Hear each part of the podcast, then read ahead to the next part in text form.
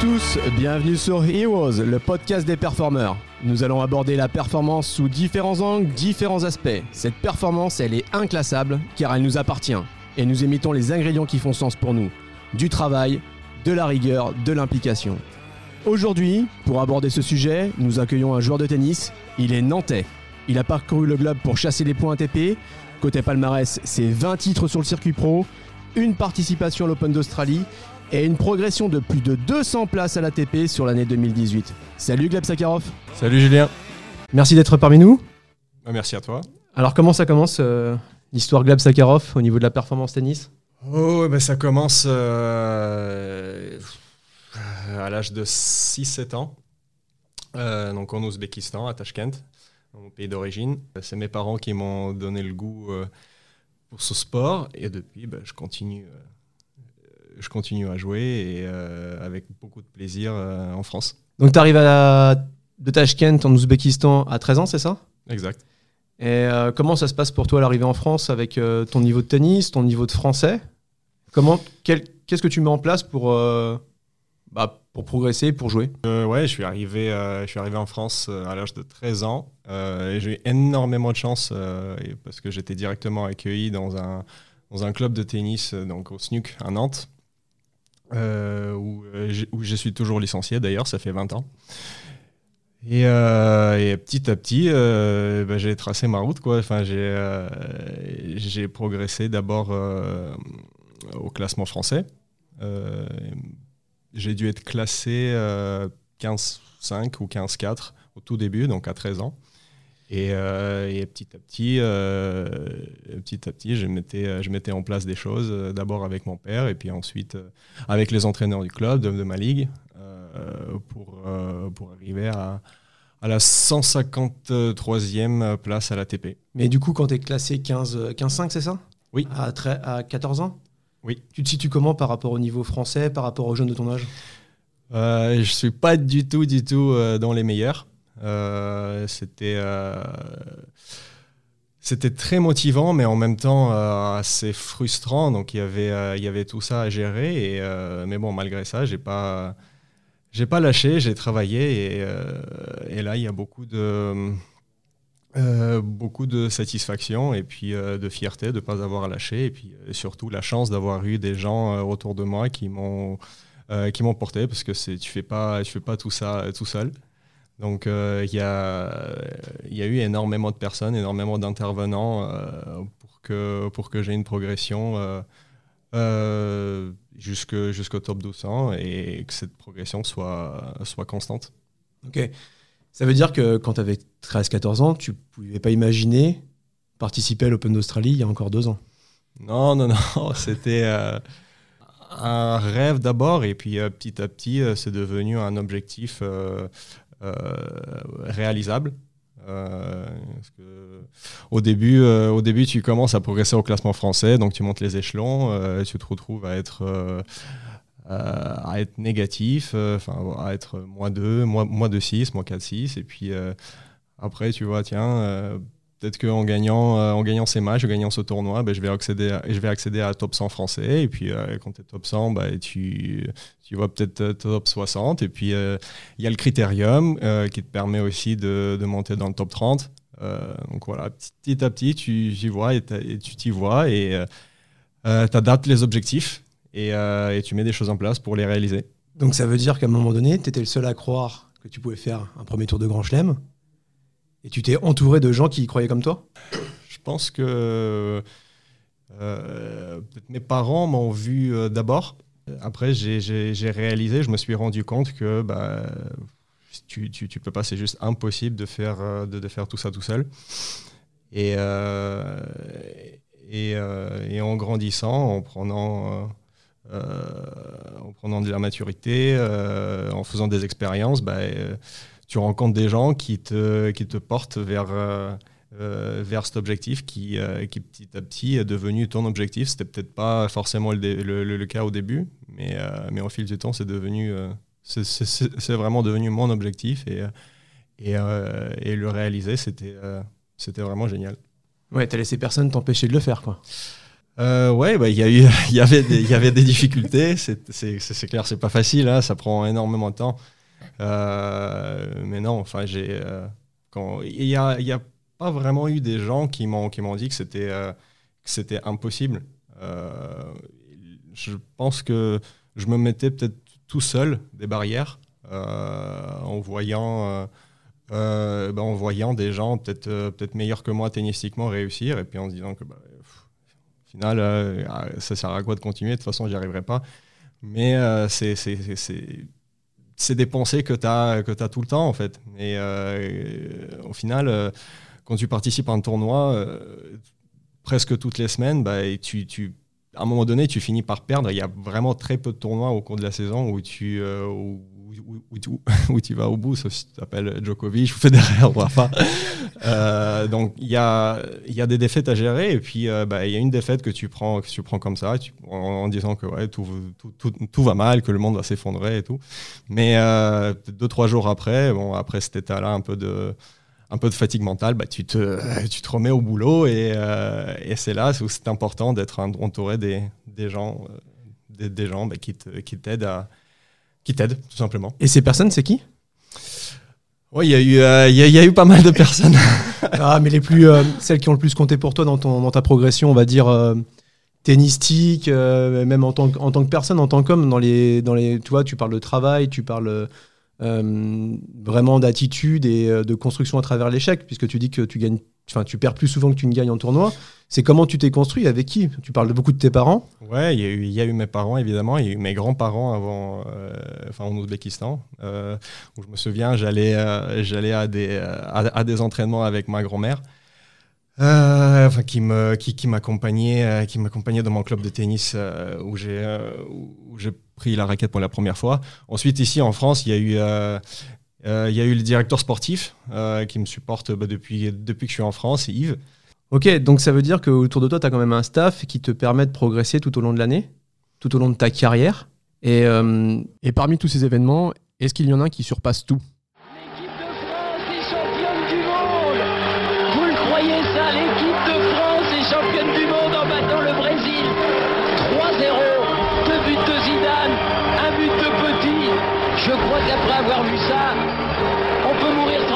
Le plus tard possible, mais...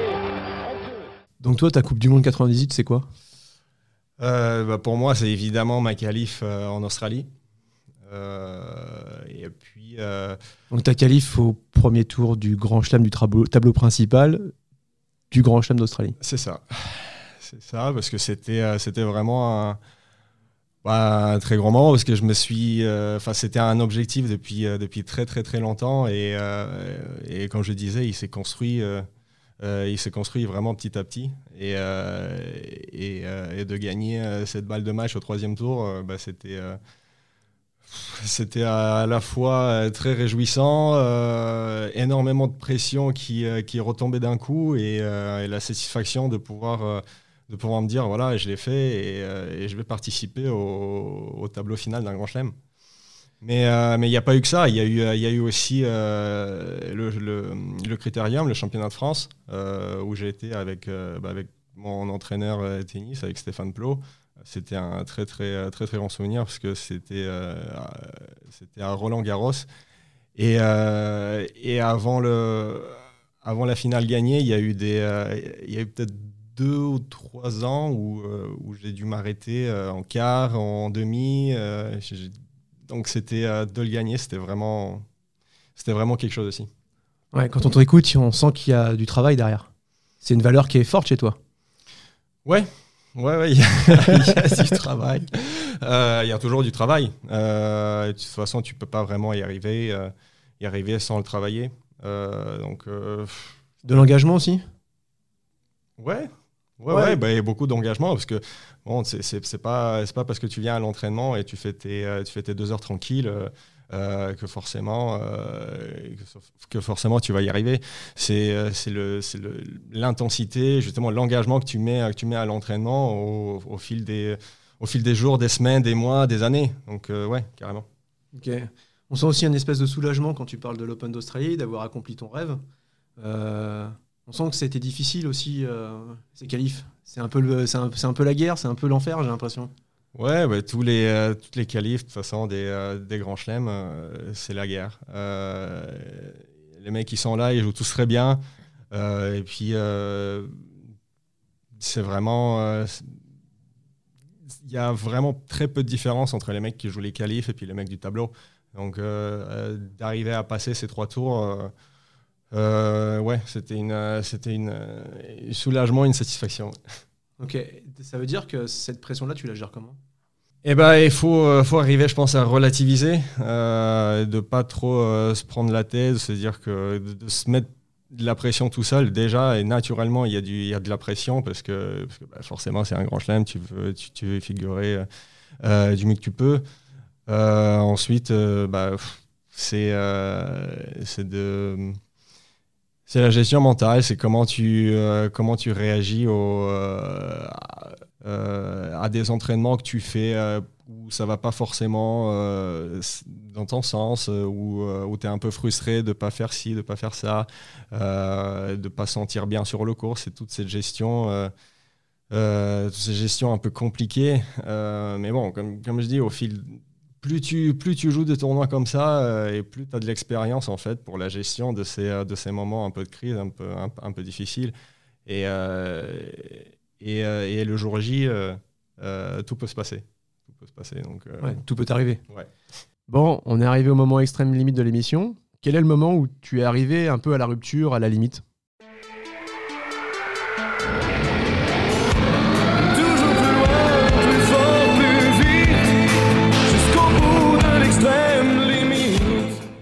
Elle est où ton extrême limite dans, le, dans ta carrière de tennisman? J'ai eu un moment euh, un peu compliqué. C'était euh, euh, c'était peut-être fin d'année 2012 euh, où, où, en fait j'avais enchaîné deux saisons complètes. Et, et là, c'était une grande erreur parce que, enfin, de pas prendre des vacances, en fait, de pas couper entre en- en- entre les saisons. Et je suis arrivé peut-être euh, en décembre en jouant bien, en, faisant des résultats, et puis j'ai pas forcément voulu, euh, euh, voulu lâcher, prendre des vacances, un peu décompresser, et puis j'ai enchaîné euh, dès janvier sur, euh, sur, une, sur une saison complète, et puis arrivé en fin 2012, euh, enfin là j'ai eu un petit, un petit burn-out. Ouais, t'étais cramé. J'étais cramé et physiquement et mentalement, donc, donc ouais, là c'était c'était vraiment, j'étais à ma limite. Et, euh, et maintenant, ouais, avec, avec pas mal de recul, je me dis euh, ouais, que c'était une, c'était une énorme connerie ce que, que j'ai faite. Et, euh, mais maintenant, euh, voilà, c'est bien, c'est bien aussi de le savoir. C'est bien de l'avoir fait. Il y a peut-être aussi des gens qui t'ont dit que la récupération faisait partie de la performance. Effectivement. ouais. Que- Et, euh, je, je, je voyais peut-être pas ça comme ça avant. Euh, je voyais peut-être ça comme plus comme une, comme une perte de temps, euh, surtout quand tu joues bien. Euh, mais euh, le, le corps, euh, des fois, le corps, il te dit, euh, il te dit es un peu. euh, euh, te dis laisse-moi tranquille. c'est ça. Laisse-moi me reposer et, euh, et j'ai vraiment besoin de repos et c'est ce qui est un peu ce qui est arrivé à ce moment-là. Et euh, pas que le corps, le mental aussi. C'est aussi la capacité à s'écouter et à se dire là, c'est là, je suis, je suis arrivé au point de non-retour et j'ai besoin de me reposer. C'est ça. Ce qui est différent de, on va dire, euh, on sent un peu aussi, euh, quand tu dis ça, qu'il y a un peu cette histoire de lâcheté, de se dire, bah non, je peux pas arrêter maintenant parce que je joue bien Hmm. et je me trahis un petit peu, mais je dois accepter aussi de récupérer pour encore mieux jouer derrière. C'est ça. C'est peut-être de, de, de voir un peu les choses à, à moyen et long terme. Euh, là, je les ai vus euh, vraiment à très court terme et je voulais enchaîner, enchaîner, gagner des points, d'accéder à des tableaux. enfin voilà, mais après, c'est, plus toi en fait qui choisis, c'est le corps qui décide. Et là, c'est pas bon. Ouais, c'est le corps qui décide, mais il y a aussi, euh, tu vois, euh, si je comprends bien, il y a aussi cet impératif de jouer, cet impératif de classement à l'ATP, où c'est un peu la course au point et tu te sens. Enfin, c'est comme si tu étais pris à enchaîner à chaque fois les, euh, les tournois pour pouvoir euh, satisfaire un- un- une progression de classement, en fait. Oui, mais c'est là où, c'est, où le tennis est très, est très compliqué comme sport, hein, parce qu'il y a toujours cette, euh, cette défense des points de l'année dernière. Et euh, il faut, euh, je dirais, il faut constituer le calendrier très intelligemment. de jouer pendant les moments où tu n'as pas trop de points à défendre, de faire des bons choix de tournoi et, euh, et surtout de voilà, de, pas hésiter à, se, à, poser des plages où tu te, où tu te reposes, quoi, où, tu, où tu poses complètement, euh, même euh, ne pas hésiter à le faire en, peut-être en milieu, en milieu de saison, de prendre, de prendre une ou deux semaines. euh, voilà, euh, afin de couper, euh, couper un, petit peu, un petit peu la saison. Parce que si, sinon, sinon, tu joues euh, presque 12 mois sur 12 et, et, euh, et, euh, et pas évident. D'où l'intérêt d'avoir un staff aussi, avoir plusieurs regards sur euh, la planification de ta saison, tes habitudes et euh, les croyances que tu as sur euh, certaines surfaces. Oui. Ouais, ouais. Bah, D'où l'importance d'avoir d'avoir un entraîneur avec lequel, avec lequel tu bosses. avec lequel tu bosses, tu bosses des choses, tu mets des choses en place et, et au, fil des, au, fil des au, fil des entraînements, tu comprends sur quelle surface tu es, un meilleur joueur et, et aussi ça permet de mieux, de mieux constituer ta saison. Parce que Ouais. tu peux jouer sur terre dure. euh, De mieux te connaître, pour mieux t'organiser Ouais. et pour, pour mieux, mieux performer. exact. En fait, on vient de faire le moment extrême limite. Est-ce qu'il y a un petit moment où tu as eu le moment Jean-Claude Duss? Écoute Bernard, je crois que toi et moi, on a un peu le même problème. C'est-à-dire qu'on peut pas vraiment tout miser sur notre physique, surtout toi. Alors si je peux me permettre de te donner un conseil, c'est oublie que t'as aucune chance, vas-y fonce. On sait jamais, sur un malentendu ça peut marcher. Alors, vous l'aurez tous compris, le moment euh, Jean-Claude Duss, c'est un peu le moment où euh, on a un peu tout perdu et sur un malentendu, ça peut marcher. C'était quoi ce moment-là pour toi? Euh, moi, je dirais que ce moment-là, euh, j'ai ressenti euh, pour mon, un de mes premiers déplacements au futur. Euh, donc, c'était en, en Bo- Bosnie-Herzégovine, c'était à Sarajevo. Euh, J'avais euh, peut-être pas de points du tout à ce moment-là. Et euh, et il y avait très peu de tournois euh, internationaux euh, que je pouvais jouer. C'était, je crois, en janvier ou, en février. Et il y avait ces deux tournois à Sarajevo. Je crois que c'était des, c'était, ouais, c'était des futurs. Et je me suis dit, bon, allez, quand, quand faut y aller, faut y aller. Euh, j'avais, euh, j'a- j'avais aucune certitude à ce moment-là euh, de rentrer, juste de jouer, quoi. Donc, donc je suis allé, je suis allé tout seul. j'avais pris mes bagages et, je suis parti un peu, un peu dans l'inconnu. Et, bon, au final, j'ai pas hyper bien joué parce que j'ai pas, pas fait de résultat, mais c'était vraiment, voilà, à ce moment-là, je me suis dit, faut y aller. Mais on voit que ce, ce, saut dans l'inconnu, ce moment, euh, vas-y, j'ai aucune chance, aucune chance, j'y vais quand même, euh, il t'a servi après pour la suite? Oui, il m'a servi parce que euh, j'ai rencontré des Français qui ont joué le même tournoi. Donc, donc j'ai pu faire, pu faire quand même des bonnes séances d'entraînement, de faire des belles rencontres et, et, de, de- de jouer et aussi de voir du beau tennis. Donc, ouais, au final, ça m'a, ça m'a servi et puis euh, ça m'a servi d'expérience pour voir un peu euh, la vie sur le circuit, quoi, comment ça allait, euh, comment ça allait se dérouler. pour moi dans les, dans les années à venir. Donc ça veut dire qu'un d'un événement plutôt, on va dire, pas d'un échec, ni d'un mais d'un événement plutôt négatif, t'en as sorti quelque chose de bien. Ouais, bien sûr, bien sûr.